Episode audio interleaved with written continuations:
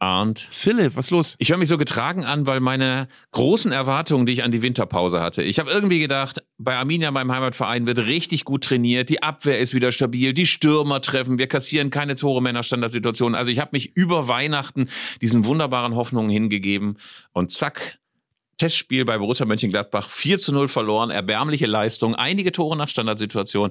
Also, äh, wir müssen unbedingt gleich im Podcast über falsche Erwartungen in Sommer- und Winterpausen reden. Das ist mein großes Thema, was mich beschäftigt. Ja, und ich muss unbedingt Dr. Groß von der Paracelsus-Klinik grüßen, bei dem ich gestern einen Termin hatte wegen meines schlimmen Nackens. Und wir haben uns noch nie vorher gesehen.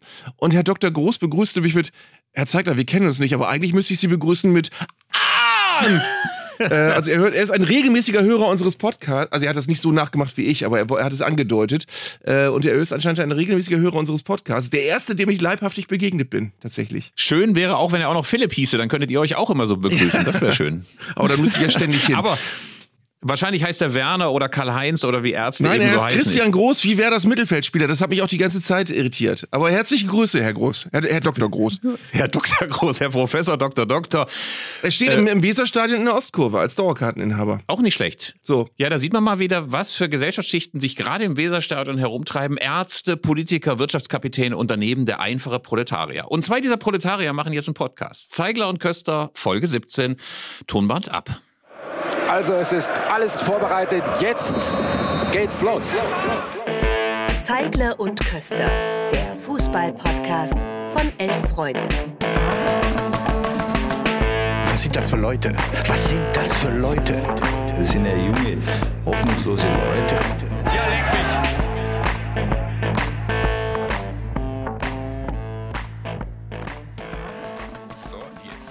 Und ich hatte ja eben die Erwartungen erwähnt, die unrealistischen äh, bezüglich meines Heimatvereins.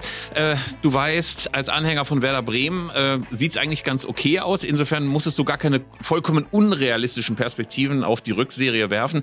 Äh, was wünschst du dir? Was gibt es auch, was möglicherweise nicht eintrifft, aber was du irgendwie denkst, was noch möglich sein könnte? Naja, der Fall liegt natürlich grundsätzlich komplett umgekehrt, wenn du eh das Gefühl hattest, die, die Hinrunde ist ganz gut gelaufen, sogar ein bisschen besser als erwartet oder befürchtet, dann äh, hoffst du natürlich nicht unbedingt, dass in der Rückrunde alles noch besser wird, sondern dann hoffst du, oh, hoffentlich geht das so weiter und hast eigentlich eher Angst, ähm, dass du in der Hinrunde über deine Verhältnisse gespielt haben könntest und in der Rückrunde plötzlich merkst, ah, so gut wie ich dachte, sind wir eigentlich gar nicht. Also, aber ich, ähm, ich gehe nicht davon aus, weil es wirkte wirklich alles sehr gefestigt und bodenständig und stabil. Ähm, insofern hoffe ich eigentlich, dass alles so bleibt. Ich muss gar nicht jetzt groß äh, Luftschlösser bauen. Äh, Werder hat das Problem, dass sie offenbar wie sich in der Winterpause herausgestellt hat, äh, vom Kader her schon ein bisschen dünn besetzt sind, sobald mal zwei, drei Leistungsträger ausfallen würden. Ähm, das, das ist so ein bisschen die Angst, die ich habe, aber ansonsten freue ich mich total auf die Rückrunde weiterhin. Aber hast du Beispielsweise die Furcht, dass Niklas Füllkrug total durchgedreht ist, so im offenen Wagen zum Weserstadion kommt, hat sich Goldzähne machen lassen oder ist so mit zwei Friseur-Azubinen im Arm, steigt da aus und klatscht erstmal alle ab. Äh, so wie Messi bei PSG ankommt, Nik Niklas Füllkrug sich, auch bei Werder. Hat sich Gold, Goldsteaks tätowieren lassen. ja. ähm, nein, er, ich, das ist, da ist er überhaupt nicht der Typ dafür. Das ist auch das, weshalb ihn hier alle so mögen. Äh, und des, deswegen ist er ja bei der WM letztlich auch so gut angekommen weil er eben tatsächlich äh, ein, ein, ein unheimlich äh, ja, geerdeter Typ ist. Ähm, und ich weiß gar nicht, ob wir das hier schon mal thematisiert haben, aber das ist ja tatsächlich auch in Bremen das Besondere, dass du bei Werder die einzigen Leute hast, die die WM irgendwie positiv wahrgenommen haben, weil wir alle diesen, Christ, äh, diesen, diesen Niklas Füllkrug-Flash hatten. Ähm, da hat er also der Stadt sehr, sehr viel gegeben äh, in einer Zeit, in der sonst alles äh, total negativ war, was mit der WM und Deutschland zusammenhing. Äh, ich, ich denke, ganz Bremen freut sich auf ihn und er hat wahrscheinlich auch große Lust, hier die Rückrunde zu spielen. Dann drücken wir mal die Daumen, dass er am Boden geblieben ist. Äh, zu den humorigen ähm, Situationen in dieser Winterpause gehörte eine Nachricht, die du mir per WhatsApp geschickt hast, in der du äh, in etwa sechs Minuten die Transferbilanz des FC Schalke der letzten zehn Jahre äh, transportiert hast. Und du, du konntest das nicht fassen und nachdem ich die Sprachnachricht abgehört habe, konnte ich es auch nicht fassen, was da für eine unglaubliche Kohle verballert mhm. worden ist. Äh, und ich kam darauf, dass wir das jetzt nochmal thematisieren, weil der ja. FC Schalke ja momentan in größeren Geldnöten steckt und es alles ganz knapp ist und sie überall sparen müssen. Aber das war in der Vergangenheit nicht so richtig so, ne? Also das Ding ist, ich habe irgendeine Meldung auf transfermarkt.de gelesen über, über äh, irgendeine Meldung, die mit Schalke zu tun hatte. Und dann kommen ja manchmal unten so zeitlose Geschichten, äh, die man so, so Bilderstrecken.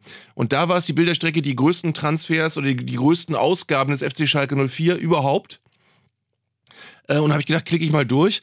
Und es ist total, also so humorig war das gar nicht. Es ist total niederschmetternd. Also wenn ich Schalker wäre, ähm, man muss ja vorwegschieben, die Schalke haben ja jetzt gerade wieder bekannt gegeben, dass sie ungefähr 180 Millionen Verbindlichkeiten haben, wenn ich das richtig im Kopf habe.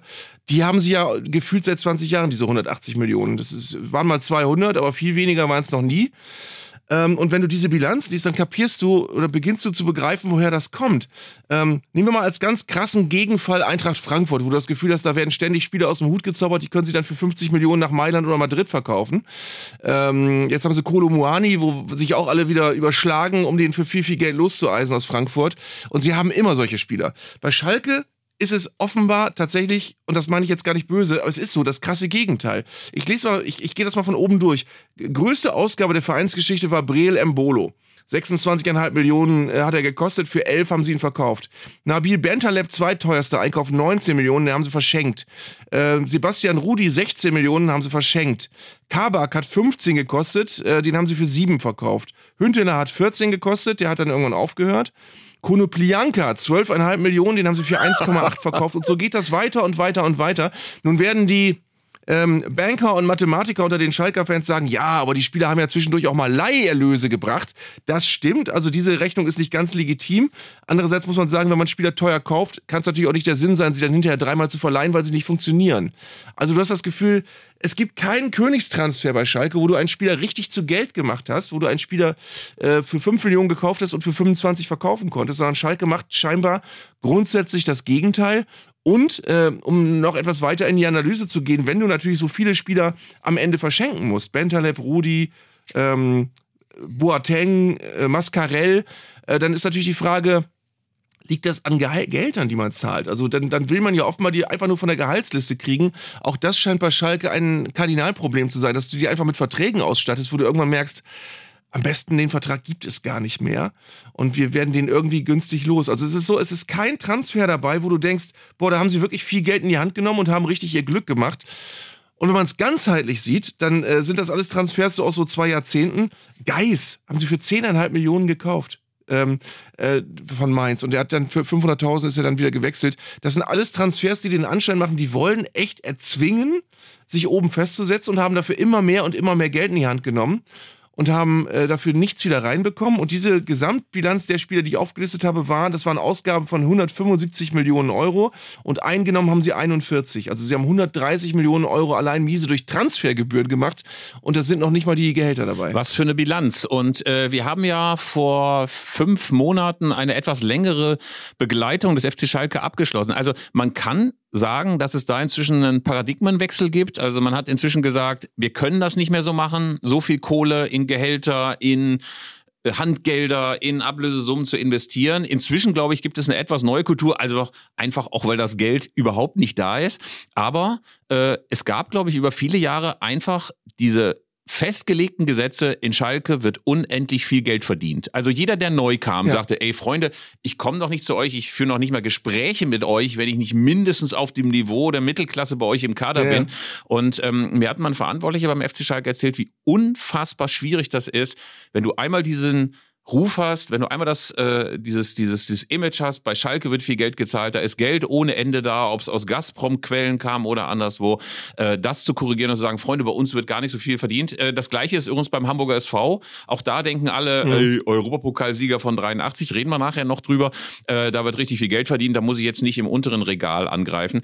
Und ähm, das zu korrigieren, das ist einerseits, glaube ich, eine Leistung der Leute, die jetzt so in den letzten Jahren bei Schalke gearbeitet haben, gleichzeitig eine absolute Notwendigkeit, weil ich glaube, dieser Gazprom-Ausstieg, äh, Corona-Krise und so weiter, das hat irgendwann dazu geführt, dass du die ganze Butze irgendwie hättest auch dicht machen können, wenn die da nicht umgesteuert hätten. Mhm. Du hast ja auf der anderen Seite, das macht das Ganze ja noch schlimmer. Du hast ja noch Spieler wie Sané und Draxler ähm, äh, und, und Goretzka zum Beispiel in deinen Reihen gehabt, wo du auch denkst, äh, das waren doch alles Spieler, mit denen hättest du doch ganz, ganz, ganz, wenn du es geschickt angestellt hättest, ganz viel Geld machen können.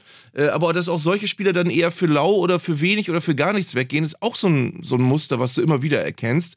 Ähm, was ich wiederum an dem, was du sagst, ja so interessant finde, ist, dass wir alle da auch eine Zeitenwende erlebt haben in den letzten Jahren seit Corona, äh, weil du früher ja immer das Gefühl hattest, es gibt immer diese Vereine, und dazu gehört Schalke, die hauen auch mal eben 15 Millionen für einen Spieler raus oder 11 oder, oder 9 obwohl du gar nicht genau weißt, wo das Geld herkommt. Mittlerweile hast du das Gefühl, das ist viel transparenter geworden. Also du siehst bei den Vereinen ja, Verein XY hat dieses Jahr gar kein Geld für Transfers in der Winterpause, haben die schon bekannt gegeben, die können maximal irgendeinen 36-Jährigen aus der Schweiz leihen, äh, ohne Kaufoption, äh, weil sie gar kein Geld haben. Also diese Vereine, dazu zählt übrigens auch Werder Bremen, dass sie, dass sie auch sagen, wir, wir können einfach nichts investieren diesen Winter. Ähm, dazu zählen viele Vereine, bis auf die ganz großen 5, 6, 7 oben. Ähm, und das, das ist ganz anders geworden. Also früher hast du immer das Gefühl gehabt, auch Kaiserslautern war ja viele Jahre so ein Verein, wo du immer dachtest, wie, wie haben die Juri KF bezahlt damals? Äh, wie haben die all diese Spieler bezahlt, ohne dass du das Gefühl hattest, die haben teure, große Einnahmen? Also äh, dieses, diese, diese Großmannssucht, wir hauen Geld raus und irgendwie werden wir es schon wieder reinholen, das ist tatsächlich Gott sei Dank weg. Das waren ja auch wilde Zeiten damals in Kaiserslautern, wo Atze Friedrich noch mit Atzes Manshop, glaube ich, in der Kaiserslauterner Innenstadt die, Gelder verdient hat, die Schwarzgelder verdient hat, mit denen man Jorka F dann in die Pfalz geholt hat. Der wird sich wahrscheinlich auch gefragt haben, wo bin ich denn eigentlich hier? Ähm, ein Transfer hat ja jetzt ganz große Wellen geschlagen, obwohl er noch gar nicht in trockenen Tüchern ist, nämlich äh, der Transfer von Jan Sommer, dem Gladbacher Keeper, zum FC Bayern.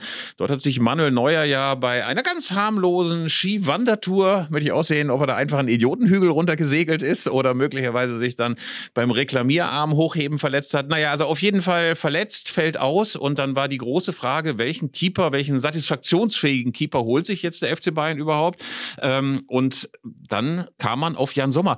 Und mein Gefühl bei diesem Transfer ist, dass sich darüber viel zu wenig aufgeregt wird. Ich finde es eigentlich eine totale Unsitte, dass bloß weil der FC Bayern es nicht geschafft hat, sich da möglicherweise noch ein anderes Tableau an Torhütern in den Kader zu packen, dann jetzt einfach mal bei einem Konkurrenten wildert. Ich kann natürlich verstehen, dass das Jan Sommer ganz interessant findet, aber einfach mitten in der Saison den Stammkeeper, den zuverlässigen Stammkeeper von Borussia Mönchengladbach zu verpflichten und das irgendwie auch für selbstverständlich zu halten, dass man an dem rumbaggert. Also ähm, ohne dass ich jetzt so sehr der, äh, der Moralvertreter in der Liga wäre und man hat, man macht ja auch vieles mit quasi an, an, an, an schlimmen Dingen, aber das finde ich schon irgendwie ein bisschen, ein bisschen unanständig. Ich finde es aus, aus Jan Sommers Sicht schwer nachvollziehbar, weil du sagst, natürlich ist es reizvoll. Er wurde jetzt, glaube ich, auch zitiert mit den Worten, es sei schon ein sehr, sehr großer Schritt, also positiv gesagt.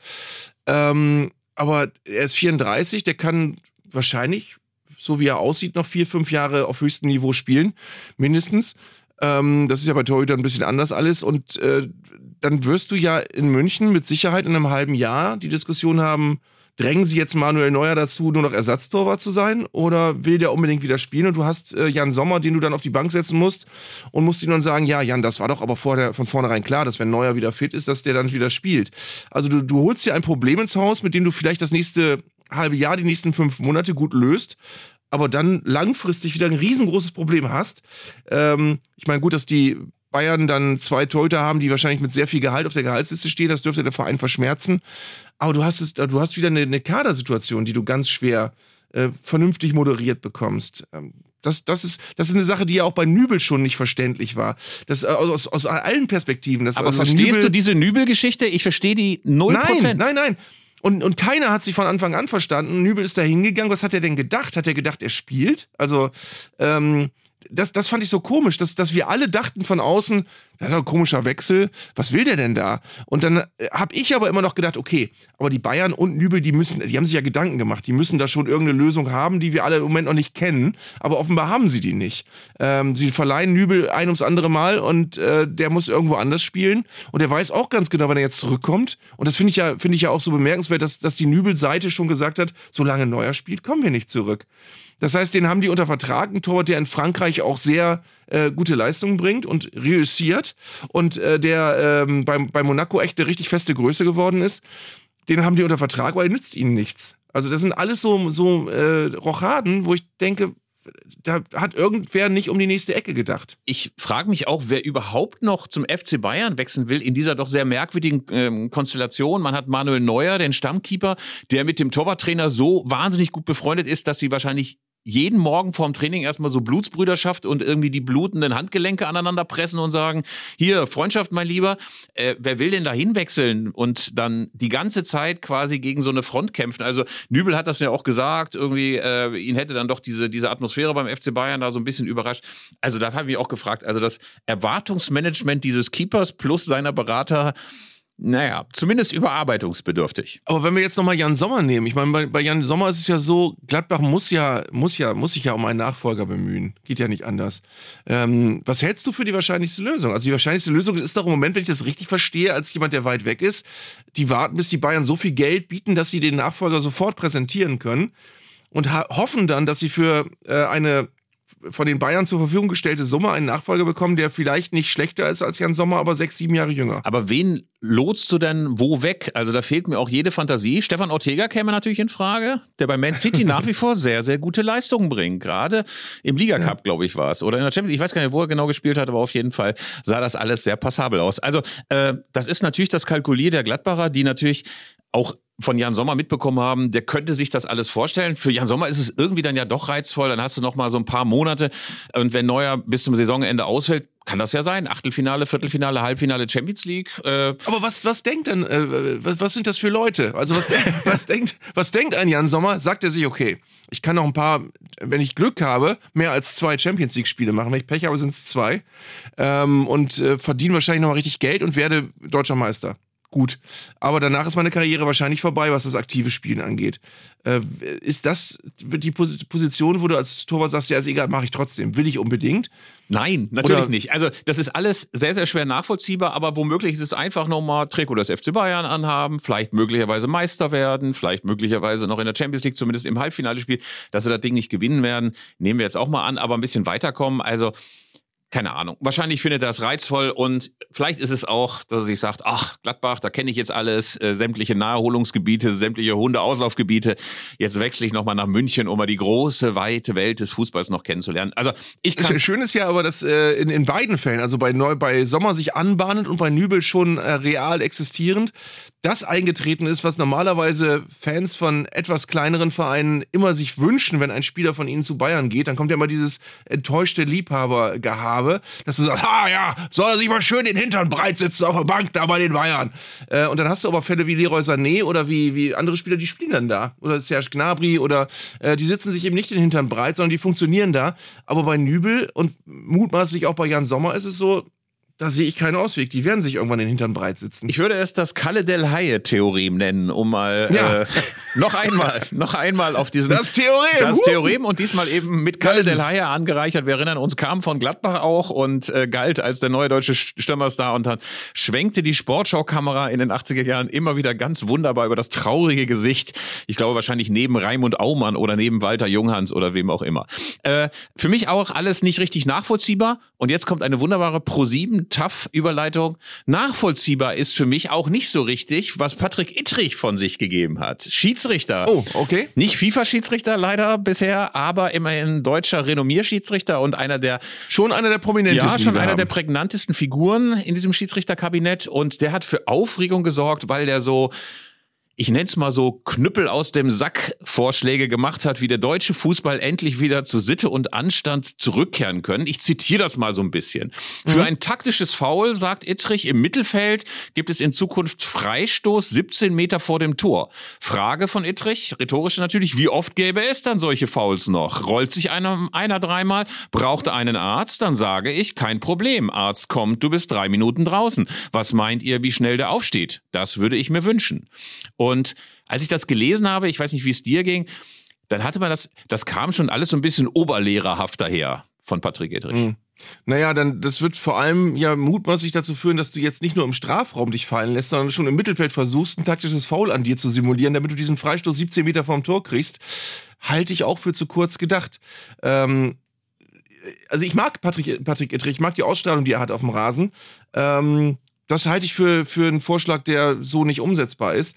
Äh, aber hat er noch mehr gefordert oder kann ich mal auf, auf ein paar Anregungen kommen, die ich, die ich hätte? Naja, er hat dann noch, er redet ja in diesem Interview, was auch ganz lustig ist, immer mit einem imaginären Spieler, den er mit du anspricht. Also das nächste Zitat ist, du hast mich beschimpft, kriegst du zehn Minuten Zeitstrafe zum Abkühlen. Mhm. Da können wir uns viel vom Handball abgucken. Und bevor du jetzt zu deinen Vorschlägen kommst, ich glaube, was mich daran stört, ist, dass der wie so Lehrer Lempel ankommt, der sagt, ich muss mal meine renitenten Feuerzangenbowle Schüler zur Raison bringen, ich muss da mal Anstand und Sitte wieder auf den Platz bringen. Ich glaube einfach, dass das überhaupt so nicht funktioniert. Also wenn du im Jahr 2023 sagst, äh, ich behandle die wie meine Schüler äh, und nicht wie Leute auf dem Rasen, die eigentlich auch ein Interesse an einem, an einem, an einem guten und nach einem schönen und an einem fairen Spiel haben, dann funktioniert das einfach nicht. Das ist so ein bisschen so eine, so eine Walter Eschweiler äh, äh, junger Mann, äh, jetzt benehmen Sie sich mal ordentlich, äh, Attitüde, die ich glaube, die völlig aus der Zeit gefallen ist. So, ne? Hm. Aber du hast äh, produktive Vorschläge, ja. ich bin beeindruckt. Nein, ich habe wirklich, und zwar ernst gemeinte Vorschläge. Es gibt ja immer wieder diese Situation, dass du vor einer Saison hörst, das und das und das soll dieses Jahr strenger gehandhabt werden. Oder das wird jetzt so entschieden und nicht mehr so wie letztes Jahr. Und es gibt ein paar Sachen, wo ich ehrlich gesagt nicht genau weiß, warum die dann irgendwann immer wieder einschlafen. Eins meiner Lieblingsthemen ist wirklich, irgendwann hieß es mal, wenn ein Spieler eine gelbe Karte fordert, kriegt er selbst gelb. Ähm, weil gelbe Karten fordern ist ja schon eklig. Ähm, das ist dann zwei Spieltage lang gemacht worden und dann nicht mehr.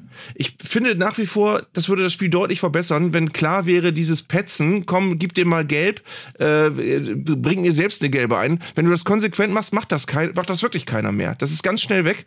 Äh, Fände ich eine deutliche Verbesserung. Was ich an, an, an Patrick Ittrichs Vorschlag wiederum ansatzweise äh, gut und richtig finde, ist, was auch früher mal äh, gemacht wurde, ist, dass wenn ein Spieler verletzt ist, dass er dann vom Feld muss und erst bei der nächsten Spielunterbrechung wieder rein darf. Machst du auch nicht mehr. Mittlerweile werden die reingewunken. Ähm, ich würde aber spätestens in Fällen, wo du sicher sein kannst, dass es schon jetzt eher ein Indiz für Zeitspiel, würde ich das weiter so machen. Dann müssen die halt wirklich bis zur Unterbrechung in Unterzahl weiterspielen. Die Mannschaft, die mutmaßlich auf Zeit spielt, würde in meinen Augen auch was verbessern.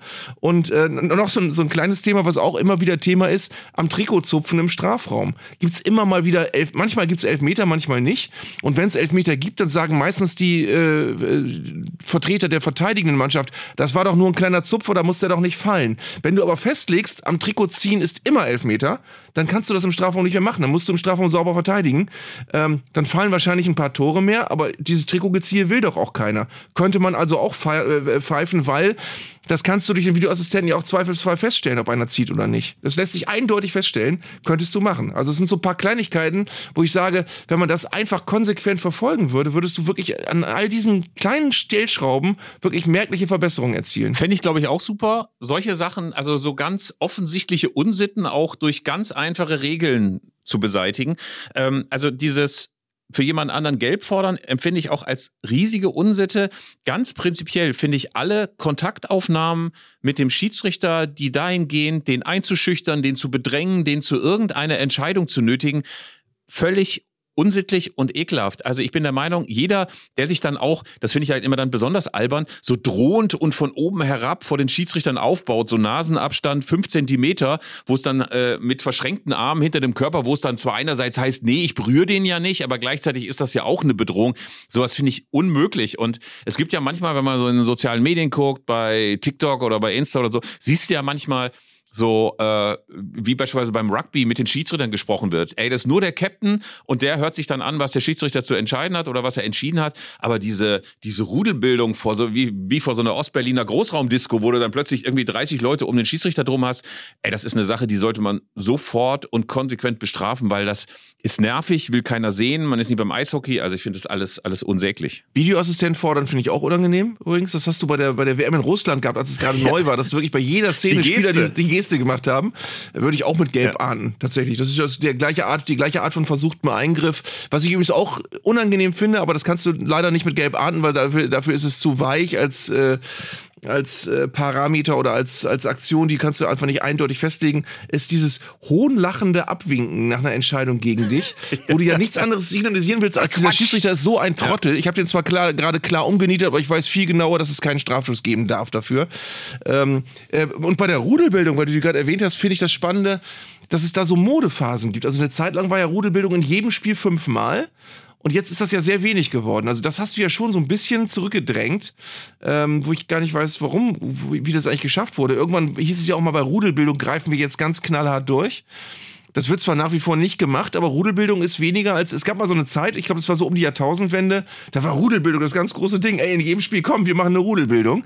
Äh, das ist jetzt nicht mehr so. Da gab es jetzt so eine irre Szene in der Türkei. Nuri Sahin ist da ja Trainer Ja. und der musste seine Spieler, der, der baute sich quasi wie eine menschliche Ein-Mann-Mauer vor den drei Referees auf und wie eine wie so Wellen am Atlantik im Herbst brandeten dann immer wieder neue Spieler an. Nui Sahin, der dann so die, die menschliche Brandmauer gegeben hat oder Wassermauer gegeben hat, äh, der wirklich die abhalten musste, den Schiedsrichtern an den Kragen zu gehen. Also da fand ich einerseits Nuri Sahin sehr couragiert, ne, Mhm. so.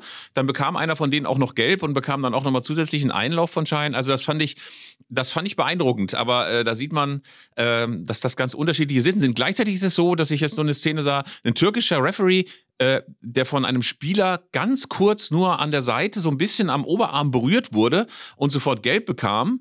Und wenn man sich zum Beispiel jetzt so mal Aitekin in Deutschland anguckt und andere, also die tanzen ja teilweise mit den Spielern so Disco Fox und es passiert nichts. Und äh, das war, wurde in der Türkei dann doch deutlich rigider gehandhabt. Also da wäre es, glaube ich, gut, dass man einerseits so Fingerspitzengefühl hat und die Situation ordentlich einschätzen kann, aber so ein paar absolute No-Gos nochmal zu formulieren, wie das Trikotzupfen, fände ich auch richtig gut. Ja, ich habe übrigens gerade dazu eine sehr äh, lustige Meldung gelesen, äh, zu der ich mir dann aus unserem WDR-Archiv äh, von dem lieben Kollegen Henning äh, den Filmbeitrag besorgt habe. 1964 gab es ein Spiel Rot-Weiß Essen, Rot-Weiß Oberhausen. Das sind ja große Rivalen. Und bei Oberhausen spielten damals schon die Kobluhn-Brüder, Lothar und Friedhelm. Äh, und ähm, einer von beiden wurde ja mal Torschützenkönig der Bundesliga ähm, als Mittelfeldspieler, äh, als Oberhausen in der Bundesliga spielte. Jedenfalls hitziges Spiel, Rot-Weiß Essen gegen Rot-Weiß Oberhausen, am Ende 4-2 für RWE.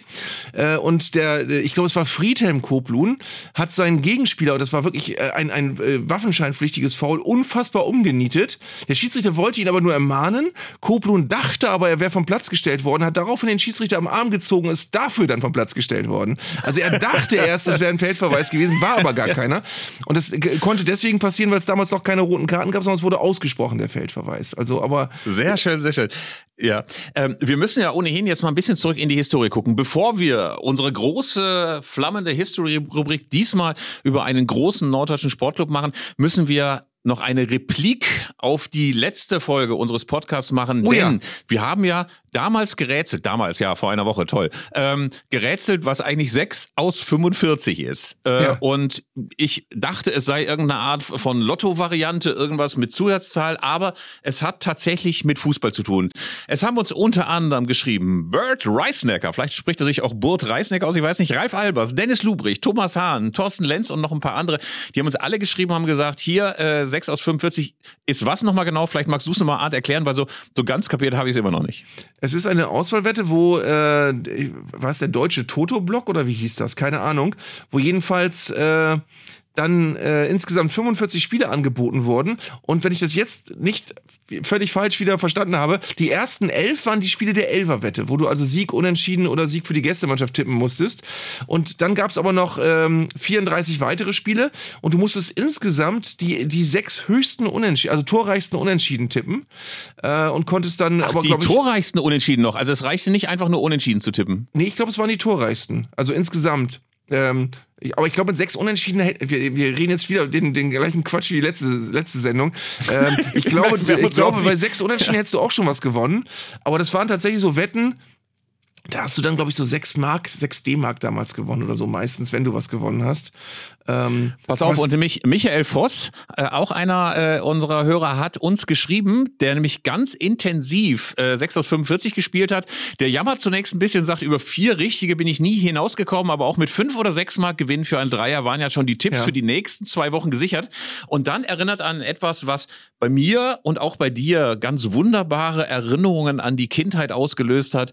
Außerdem schreibt er, war es ein Grund mehr nach der samstäglichen Bundesliga-Konferenz, das Radio auf BFBS umzuschalten. Oh, BFBS, ja. das war British Forces Broadcasting Service, also der englische Soldatensender für das damals noch besetzte Westdeutschland. Also auf jeden Fall wurden dort dann ganz zum Schluss noch die 20 Minuten aus Englands erster Liga, die ja noch nicht Premier League hieß, sondern First Division und ihre Spiele dann auch eben parallel ausgetragen hat, am Samstag live zu verfolgen. Und dann um Punkt 18 Uhr schreibt der Michael, gab es dann same procedure as every Saturday, die Ergebnisse aus der ersten vier englischen Ligen, read as always Zitat bei James Alexander Alexander Gordon. Mhm. Und James Alexander Gordon hatte dann eben auch noch die besondere Finesse, dass er diese Ergebnisse vorgetragen hat, aber anders als in Deutschland, wo man ja immer Deut äh, also Verein, Tor, Tor sagt, sagte er immer Verein, Tor, Verein, Tor. Und das hören wir uns mal ganz kurz an, wie das klang.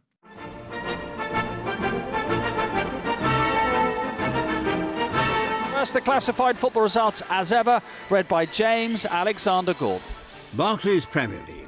Manchester City 3, Sunderland nil. Swansea City 2, Reading 2. West Bromwich Albion 3, Queen's Park Rangers 2. Das war James Alexander Gordon, ein schottischer Radiokommentator, der eigentlich auch für die BBC gearbeitet hat, für BBC Five und andere. Aber das wurde dann eben übernommen vom englischen Soldatensender, der in Herford, unweit von Bielefeld, saß mit seiner Sendezentrale, wenn ich mich richtig erinnere. Und ähm, Arndt in Bremen, da hockten auch die Engländer. Und mhm. du hast auch BFBS gehört. Oh ja, ich habe sentimentale Erinnerungen an BFBS. Ähm, und ich habe sogar mir hier ähm, Drähte an die Antenne gebaut, um AFN Bremerhaven empfangen zu können. Das war zwar nur Bremerhaven Bremerhaven und Bremen. Kurze Entfernung war trotzdem hier kaum zu empfangen. Aber BFBS war eigentlich so der Sender meiner Jugend. Ähm, ich weiß nicht, ob Menschen äh, in sehr hohem Alter zuhören, die das auch noch alles teilen können. Da gab es samstags mittags immer die Top 20 mit Tommy Vance. Ähm, danach kamen dann tatsächlich Berichte von der, vom, vom englischen Fußball. Das habe ich zwar alles damals als Kind nicht verstanden, klang aber wahnsinnig spannend. Und sentimental muss man ja auch sagen, wie irre ist das, dass in England damals die erste Division First Division hieß und die zweite Liga hieß Second Division und die dritte Liga hieß Third Division. Verrückte Idee. War das. ja. Und nicht wie heute Coca-Cola, Mitsubishi, Super League und die zweite Liga ist dann die weiß der Geier was. Ähm, also das war alles, das war doch schöner. Und äh, ich habe so ein paar Lieblingssendungen gehabt, wenn auch bitte wieder per Mail schreiben. Es gab eine Sendung am frühen Abend, das war so 19 Uhr rum, da konnten Zuschauer auf eine Zahl setzen und dann äh, hörte man so eine Art Glücksrad und dann äh, bekamen die irgendwas. Das war eine Sendung, die ich gern gehört habe. Dann gab es Night Shift, das war immer nachts und dann gab es Night Flight mit, mit Alan Banks. Kennst du Alan Banks noch? Natürlich kenne ich Alan Banks noch. Ich habe es auch gehört zunächst, aber äh, ich muss gestehen, dass ich dann relativ rasch mittwochsabends in den Bann von jemand anders auch, der auch einen wunderbaren Akzent gezogen hatte, nämlich auf WDR 1 oder WDR 2 kam nämlich Mel Sondor. Mel Sondor. Natürlich. Telefontipper, wen haben wir? Hallo, grüße dich. Shaken Stevens auf der 2, Trio auf der 1. der Telefontipper war der immer super. Telefontipper tippt. Da kamen dann immer diese Jingles, der Telefontipper tippt. ja, ja. Solche Hit Sachen. oder Niete. Das war großartig. Hit oder Niete war das Große bei Mel ja. Sondor. Ähm, das hat jetzt hiermit nichts zu tun, aber ich das ist auch genau die Zeit, das ist auch genau die Zeit, kann ich ganz kurz erzählen, wo ich ein einziges und das erste Mal im Radio war. Und zwar gab es ja oh. bei NDR 2 Carlo von Tiedemann mit Carlos Jokey Show. Ja. Da gab es Hörer, die Witze vorgelesen haben. Und ich habe als 12- oder 13-Jähriger an den NDR geschrieben. Ich wusste auch nicht, dass das Roten Baum Chaussee heißt, sondern ich habe einfach Roten Baum Chaussee geschrieben, kam aber trotzdem an. Irgendwann rief eine Sekretärin vom NDR an und sagte, du bist in der Sendung bei Carlos Jockey Show mit Carlo von Tiedemann. Dann, den Witz kann ich nicht erzählen, weil der so schlimm ist. Aber pass auf, das Lustige war, ich hocke vorm Telefon und wollte angerufen werden. Meine ganze Familie hockte in der. Ich lache jetzt Nein, schon. pass auf, auf jeden Fall hockte in der Regerstraße in Bielefeld vor dem Radio. Ich total aufgeregt, schnaufte total. Und dann meldete sich eine belegte Stimme und sagte: äh, Heute muss Carlos Jockey Show ausfallen, weil die Challenger abgestürzt ist. Uns ist heute allen nicht nach Witzen zumute. Also mir war nach wie vor sehr nach Witzen zumute, aber dann fiel das aus. Okay. Und in der nächsten Woche war Carlo von Tiedemann krank und stattdessen der Moderator Günther Fink. Ich weiß nicht, ob du den auch noch kennst. Ja, natürlich, natürlich, der gute alte Günther Fink. Der hat das, äh, die, die, das Club-Wunschkonzert moderiert. Pass auf, auf jeden Fall. Ich wieder dann, die ganze Familie wieder im, äh, in, in der Küche am Radio und ich am Telefon. Dann hatte ich zuerst den Zettel mit meinem Witz verloren, raste noch rüber, weil ich dachte, ich käme sofort dran, kam total außer Atem an und ähm, dann kam ich direkt auf Sendung und ich schnaufte noch so sehr und es wirkte irgendwie so, als ob ich mir irgendwie nur einen runtergeholt hätte vorher. Auf jeden Fall habe ich den Witz vorgelesen, den ich auch aus Scham jetzt nicht noch nochmal repetieren kann. Aber normalerweise war es so, dass immer künstliche Lacher eingespielt wurden. Ja. Und nach meinem Witz kam Schweigen und Günter Fink sagte dann, der ist ja ganz schön bescheiden. Und ich wurde dann auch letzter.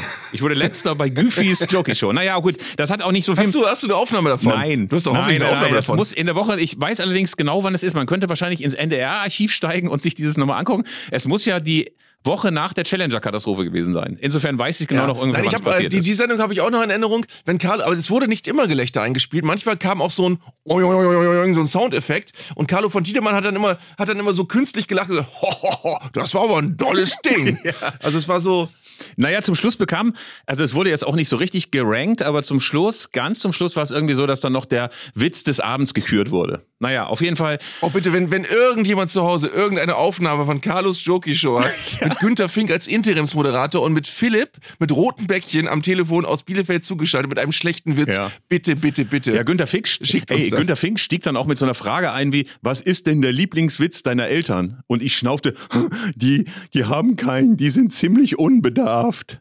Naja, und dann ging es halt weiter. Es war, es war alles so furchtbar schrecklich. Und zwei äh, äh, äh, Schulkolleginnen, also zwei Mitschülerinnen hatten das auch noch gehört. Es war alles, ey, es war alles so, so, so, so schrecklich. Naja, also Carlos Jokic. Ja, das kann man den Leuten auch noch, muss man den Leuten auch noch erzählen, dass damals aber die großen Sender, NDR 2 hier bei uns im Norden äh, und so, das hat, das hat jeder gehört. Also da waren Sendungen, das hat, da, die, die hatten Einschaltquoten, da wenn du am nächsten Morgen in die Klasse gekommen bist, hatten 18 von den Leuten die Sendung gehört. Also das war schon noch anders. Und es haben auch noch alle Zeitungen gelesen und so, ne? Hm. Ich habe ja irgendwann mal so einen Kickerleserbrief geschrieben zu, zum Kondomskandal um den FC Homburg. Oh. Und dann kam ich am Sonntag danach äh, bei TuS Eintracht Bielefeld auf den Sportplatz und alle, hey, du hast einen Leserbrief geschrieben im Kicker, das gibt's doch gar nicht. Philipp, super.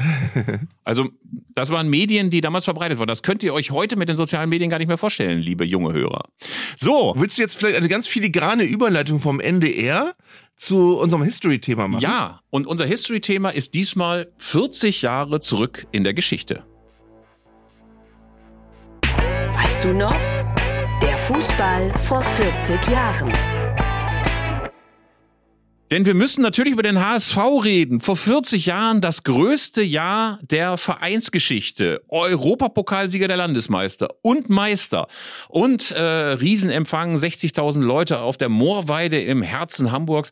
Ähm, wenn du an diese Zeit denkst, was sind so die aller, allerersten Bilder, die dir so ins Gedächtnis kommen aus 83? Ich bin äh, damals äh, mit meinem Freund Björn in dessen Dach, äh, habe in dessen Dachgeschoss gesessen und habe dieses Endspiel geguckt und habe mit dem HSV mitgefiebert, was ich später nicht immer getan habe. Äh, also das war 83 war ansonsten ein Jahr, da war äh, mein Verein Werder Bremen gerade wieder äh, kurz vorher, ein Jahr vorher in die Bundesliga aufgestiegen ähm, und ja, ist 83 Vizemeister geworden. Äh, im, im 82 äh, als Neuling Fünfter, glaube ich, und im Jahr danach Vizemeister. Hat sich ein Riesenrennen geliefert mit dem HSV. Äh, und ich finde sehr, sehr spannend, wenn man sich das heute durchliest, dass man ähm, wirklich viele, viele Menschen, die, die wirklich dem HSV sehr, sehr nahe stehen, sagen, damals begann eigentlich der Niedergang des HSV. Also eigentlich wurde es danach immer ein bisschen schlechter. Es gab zwar immer noch, immer mal noch Champions League-Spiele und auch, auch Saisons, wo der HSV in der Bundesliga ähm, gut dastand, aber es eigentlich wurden damals oder ab damals wirklich Weichen gestellt, die dafür gesorgt haben, dass der HSV danach kein, kein, kein äh, ähnliches Highlight mehr erleben konnte. Ich glaube, es gab 86, 87 noch einmal einen DFB-Pokalsieg, dann gab es, glaube ich, diese Champions League-Spiele 2001, 2002, 2005, ich weiß nicht mehr genau wann, aber diese, diese, diese legendären Spiele. Aber ansonsten äh, ist es dann mau geworden, ne? Und wenn man sich das mal noch mal vergegenwärtigt, Ernst Happel war ja, glaube ich, 81 aus Lüttich gekommen zum HSV, hat dann den HSV sofort zum Meister gemacht, hat sie dann 83 mit dieser Truppe, die dann, glaube ich, immer mehr an sich selber geglaubt hat, äh, dann Juventus Turin geschlagen. Und man macht sich das heute ja gar nicht mehr klar, was das für eine Elf war gegen die, die da gewonnen haben. Ne? Also Absolut. die sind ja als totale Außenseiter, als totale Außenseiter nach Athen gefahren. Niemand hat auch nur einen Pfennig für die gegeben. Die hatten äh, sechs amtierende Weltmeister von 82, das darf man nicht vergessen. Sie hatten äh, Platini im Mittelfeld, sie hatten Boniek, glaube ich, auch noch dabei. Also das war eine Mannschaft, die so hoch favorisiert war. Und es gab ja diese wunderbaren Bilder vom Rasen in Athen in dem Stadion, wo dann die mhm. Hamburger in ihren Trainingsanzügen hochschlurften, während die Juventus-Spieler gerade runterkamen, alle im feinsten Zwirn. Und man hatte irgendwie das Gefühl, das ist so eine Kreisligatruppe, die so ein Spiel gegen ein Profiteam gewonnen hat. Und Ernst Happel hat es ja dann doch verstanden, dieser Mannschaft, die ja wahnsinnig wahnsinnig nervös war. Sie waren ja am Nachmittag, glaube ich, noch auf so einem Golfplatz und versuchten durch äh, Golfspielen so ein bisschen Nervosität loszuwerden. Und Ernst Happel hat dann auch noch Ristic, glaube ich, oder Hermann Rieger, genau, Hermann Rieger, die Zeitung angezündet, in der er da gerade las und sagt, das konntest du eh nicht lesen. Und ähm, auf jeden Fall ähm, ähm, war daher die Nervosität riesig, aber Happel hat es irgendwie geschafft, auch in der Ansprache zu sagen, das kriegen wir schon irgendwie hin, ihr habt euch das verdient. Und dann haben sie ja echt so großartig locker aufgespielt. Es waren ja auch nicht jetzt so ein Tor machen gegen Juventus Turin und dann Abwehrschlacht, ne? Sondern die haben mhm. Turin wirklich kontrolliert. Und das war, äh, naja, also eigentlich kann man sagen, dass der HSV mit Turin da wirklich die beste Mannschaft Europas war, 83. Unglaublich eigentlich. Ja, und äh, es war übrigens auch das letzte Spiel von Horst Rubesch für den HSV. Ähm, den sie dann auch damals entsorgt haben und gegen Dieter Schatzschneider ausgetauscht haben. Ich mag Dieter Schatzschneider sehr gerne, aber das war keine gute Entscheidung. Ja, das war ein Duo, das sie dann eingekauft haben, nämlich, glaube ich, Wolfram Wuttke und Dieter Schatzschneider. Und Genau. gehen mussten Lars Bastrup, der ja noch im Spiel, in dem Endspiel äh, von Gentile, dem alten knüppelharten Verteidiger von Italien, noch was vor die, äh, vors Gesicht bekam und dann noch im Krankenhaus genäht werden musste und hinterher sein Bier mit einem Strohhalm bei der Siegesfeier ähm, trinken musste. Auf jeden Fall, äh, Schatzschneider hat ja hinterher selber gesagt, dass er sich echt geschämt hätte dafür, dass er so früh dann in den Sack gehauen hat. Er hat ja 15 Tore gemacht im Jahr da drauf, aber trotzdem alle dachten, ey, wie geil war Rubesch, ne? Ja, Rubesch hat in seinem letzten Jahr für den HSV übrigens 18 gemacht. Da haben aber alle gedacht, nee, 18 ist nicht mehr. Das reicht nicht mehr. Was, was glaubst du, wie viel, wie viel Namen der, der Top 10 der Torjägerliste 1983 kriegst du zusammen? Zwei oder drei. Äh, Pass auf, ich fange mal an und, und du machst entweder so ein Gewinnergeräusch oder ein Verlierergeräusch, ja? Ja. Rubesch. Da, da, das ist das äh, Mel Sondergeräusch Ja, genau. für Hit. Hit! So, ähm, Lars Bastrup auch dabei. Das war Niete. Äh, Niete. Dann ähm, äh, Karl-Heinz Rummenigge. Äh, Baba, Paul Breitner. Äh, Pierre Barski. Baba, der war Achter mit 16 Toren. Ähm, Schon nicht schlecht. ja, aber irgendwie so, das müssen noch so ein paar No-Names Den Torschützenkönig hast du noch gar nicht. Ein- einer von Werder Bremen. Ja, oh, dann ist auch schon nicht mehr schwer. Äh, Rudi Völler. Ja, Ja. be bewahr dir Rudi Völler für die nächste Überleitung auf. Aber wir, wir machen noch weiter. Das waren jetzt aber immerhin schon eins, zwei, drei, vier, die du hattest von zehn. Ähm, Soll ich die anderen einfach ja, sagen? mal einfach, sonst gibt's Längen. Rudi Völler mit 23 Toren, zweiter Karl Allgöver. Oh. Gemeinsam mit Atli Edwaldsson. Äh, Rummenigge und Rubisch auf 4 und 5. Sechster Manfred Burgsmüller. Gemeinsam mit Dieter Höhnes, der Geburtstag hatte gerade rund, ne, Ja. glaube ich. Achter und jetzt sehr erstaunlich, Achter Rüdiger Abramczyk, damals bei Borussia Dortmund und schoss 16 Tore. Hätte ich auch nicht mehr in Erinnerung Gar gehabt. nicht mehr, völliger Blank. b- b- Torgleich mit Pierre Barski und 10. Bum Kunscha. Ah, Um Kuncha. Sehr, sehr schön. Der ja auch, äh, Und das sind 1, 2, 3, 4, 5, 6, 7, 8 Deutsche unter den 10 besten Torjägern. das waren noch Zeiten. Ich habe Gänsehaut ahnt. aber auf jeden Fall Rudi Völler, die äh, Überleitung müssen wir uns tatsächlich gleich aufbewahren. Ähm, aber erstaunlich sind ja auch mit Atli Edvaldsson, ich glaube, der kam aus Island und spielte bei Fortuna Düsseldorf. Habe ich das noch richtig in Erinnerung? Sp ja, genau. Und äh, 21 Tore. Und Karl Allgöwer, der renitente SPD-Mann, im ansonsten von CDU-Mann Meier Vorfelder knüppelhart konservativen äh, Milieu des VfB Stuttgart hat er immer SPD-Wahlplakate in, äh, in der Kabine aufgehängt, was Meier Vorfelder zum, äh, zur Weißglut gebracht hat. Naja, also auf jeden Fall äh, eine andere Zeit, aber es ist erstaunlich und zeigt, wie uralt wir sind, dass uns diese Namen noch alle so geläufig sind. Ähm, Ganz kurz noch so zum HSV. Ähm, was glaubst du eigentlich, woran das lag? War das dann einfach, waren das falsche Entscheidungen? Ich meine, Ernst Happel ist ja auch noch geblieben. Also er ist ja nicht äh, dann auch weggegangen äh, nach diesem großen Triumph. Aber ähm, ist das dann Größenwahn? Ist das einfach so einfach eine Ära, die zu Ende gegangen ist. Also das haben wir ja mal bei anderen Clubs auch gehabt. Also bei Borussia Mönchengladbach war es eben äh, in den 70er Jahren die ganz, ganz große Zeit. Der HSV hatte dann so ab, ich weiß nicht, die sind glaube ich 77 oder 79 sind die schon mal Meister geworden und äh, hatten dann eben diese große Zeit. Aber vielleicht ist das auch einfach so, dass es so Wellen von Erfolgen gibt bei Clubs und irgendwann funktioniert es nicht mehr, der Druck ist so groß, man macht Fehler, man ist vielleicht auch ein bisschen überheblich, man kommt mit dem Erfolg nicht zurecht. Ähm, vielleicht ist das einfach so das ganz klassische Fußballgeschäft, dass Erfolg immer nur so eine Momentaufnahme ist. Ja, ich weiß, worauf, worauf HSV-Fans ja generell abkotzen, ist das Wörtchen Demut. Man hat ja beim HSV immer das Gefühl gehabt, es ist dieses, dieses ständige, der schlafende Riese und wenn wir irgendwann, ähm, wenn wir irgendwann äh, die Kurve wieder kriegen, dann wird ganz Fußball-Deutschland äh, wieder jahrelang äh, dem HSV äh, als Meister äh, applaudieren müssen. Und ähm, ich weiß noch ganz genau, ich habe mal äh, mit einem Bekannten gesprochen, der, der auch HSV-Fan ist, der gesagt hat, ey, wenn Kühne stirbt, dann erben wir Milliarden, dann sind wir auf Jahrzehnte in der Champions League. Ähm, das, das, das ist so eine Denke, die ist wahrscheinlich zu verbreitet gewesen beim HSV. Also dieses, wir, wir arbeiten im Stillen und gucken mal nach, was rauskommt. Das, das, das hast du eher wenig gehört. Du hast immer das gehört, nee, eigentlich sind wir ein Weltverein, wir sind bloß im Moment nicht so gut. Äh, das ist, glaube ich, eine sehr schädliche Denke gewesen. Und das gibt es ja nicht nur beim HSV, sondern beim ein- einen oder anderen Bundesligisten, der mir da einfällt, auch noch genauso. Wir müssen jetzt zur Überleitung kommen. Rudi Völler, Torschützenkönig der Saison 1982, 83 und jetzt ich konnte es kaum fassen, Top-Kandidat für die Nachfolge von Oliver Bierhoff als Spiritus Rector bei der Nationalmannschaft. Also wir erinnern uns ja, es ging um diese Nachfolge von Bierhoff, der dann selber gegangen ist, bevor er rausgeschmissen worden ist. Es gab anfangs jede Menge Szenarien. Also entweder setzt man da so einen jungen Marketing-Fuzzi hin, der die ganze Markenstrategie der Nationalelf überarbeitet, so neue Trikots, neues Logo, neue Leute und so weiter und in so ausgedachten englischen Business-Vokabeln redet. Oder man verpflichtet Freddy Bobic oder einen, der richtig Ahnung vom Fußball hat. Aber nun neuer Top-Favorit, Rudi Völler. Zumindest laut Bild-Zeitung.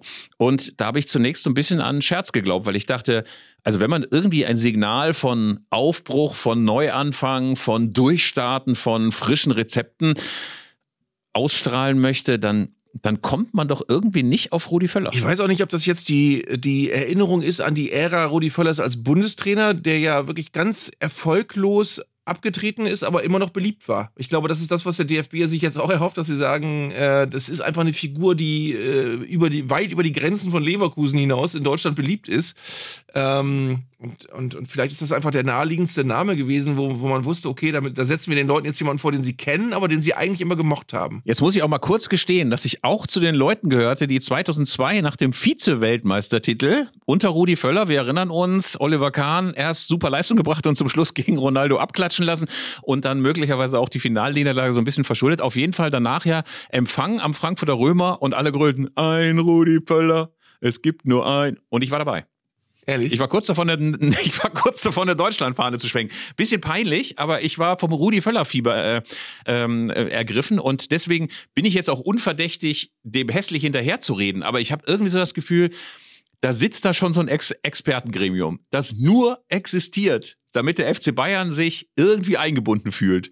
Und dann gucken die und machen quasi einen Assessment Center und haben so zehn Kandidaten und fragen sich, wo sehen sie sich in fünf Jahren und so weiter und so fort und was wollen sie erreichen. Und dann kommen sie auf einen aus ihrem Gremium. Das ist wie so, wenn so ein, wie so ein greiser Aufsichtsrat von, von so einer, von so einem Schraubenmarktführer sagen würde, ey, wir suchen keinen neuen CEO, sondern wir nehmen mal einfach einen von uns. Also irgendwie so ein bisschen, also ein bisschen finde ich so eine Personalauswahl merkwürdig. Ja, wir waren uns ja schon einig in einer zurückliegenden Folge, dass wir ohnehin nicht genau wissen, worin das Jobprofil besteht, dessen, der da jetzt äh, ausgesucht wird.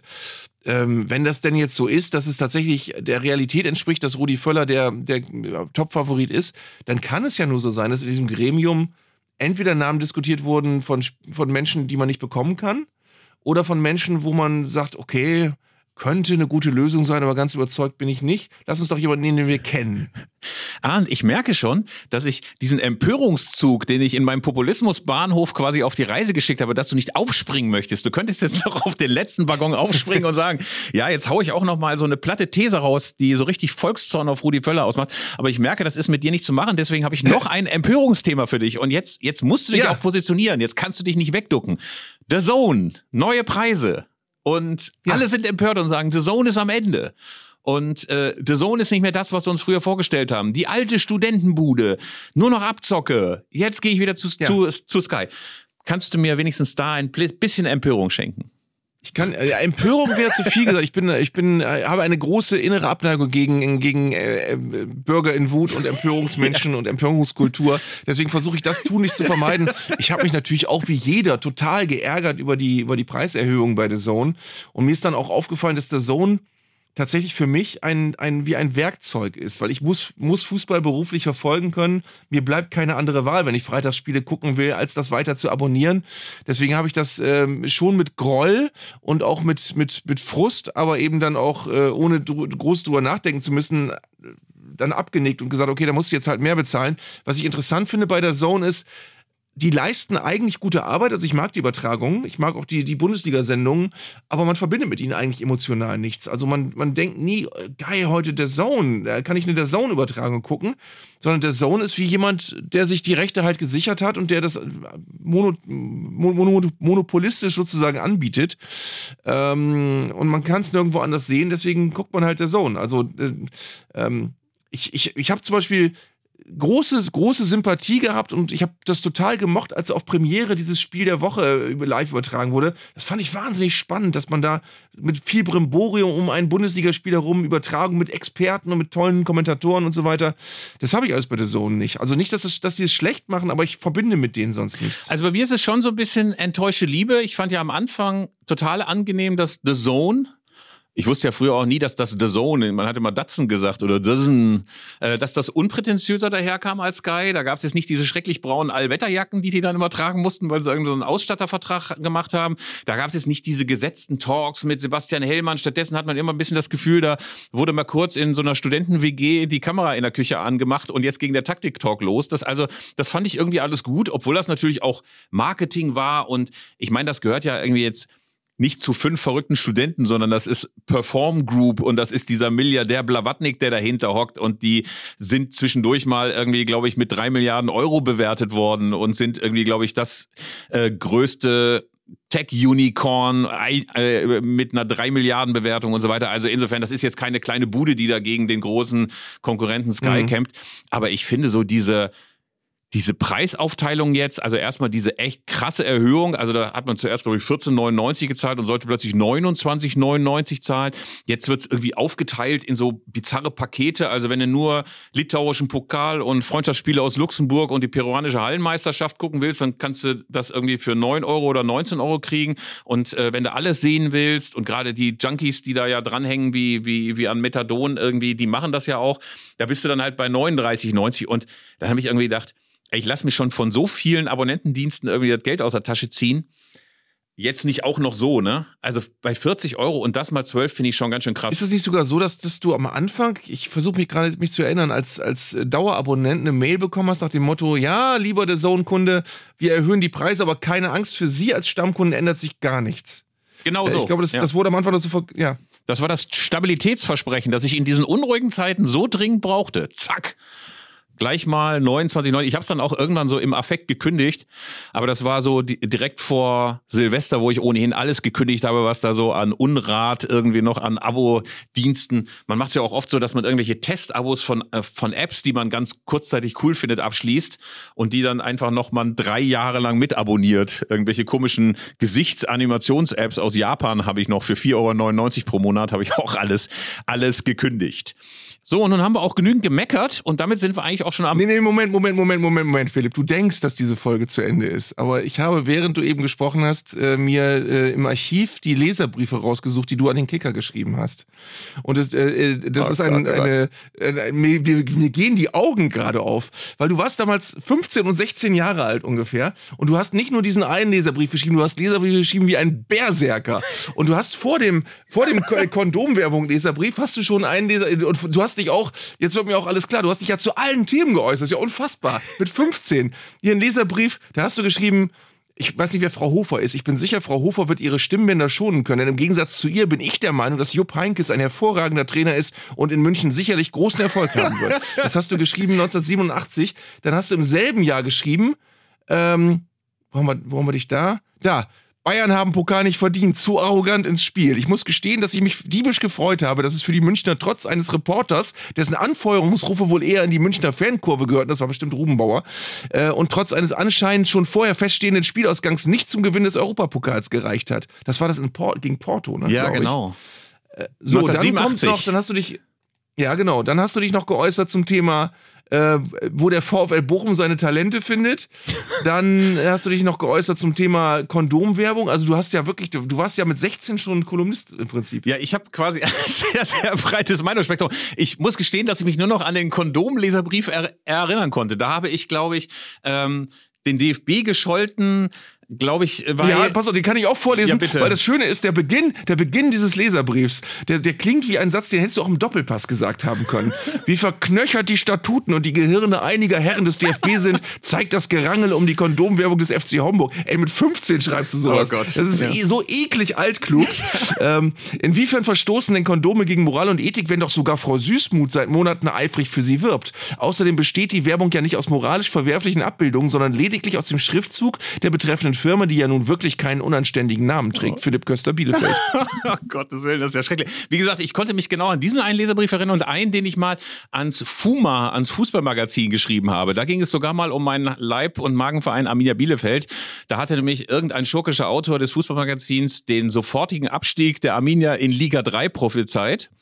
Und lustig ist, das kam dann auch genauso. Du musst jetzt nicht nachgucken, ich höre dich tippen, lass das bitte. Nein, nein, nein, nein, nein, nein, nein, nein. Ich, ähm, ich weiß selber, was ich alles geschrieben habe, es ist ganz, ganz schrecklich. Wir werden auch sämtliche Leserbriefe, die Anzeigler möglicherweise an den Weserkurier oder an den Kicker und wen auch immer geschrieben habe, zur nächsten Folge präsentieren. Ich werde mich persönlich für diese Recherche einsetzen. Bis dahin verabschieden sich Arndt Zeigler aus 2800 Bremen, das war, glaube ich, eure alte Postleitzahl.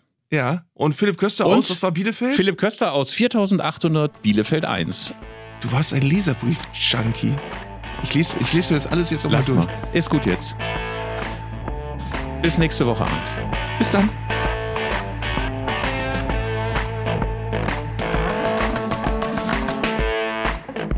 Das war Zeigler und Köster, der Fußball-Podcast von Elf Freunde.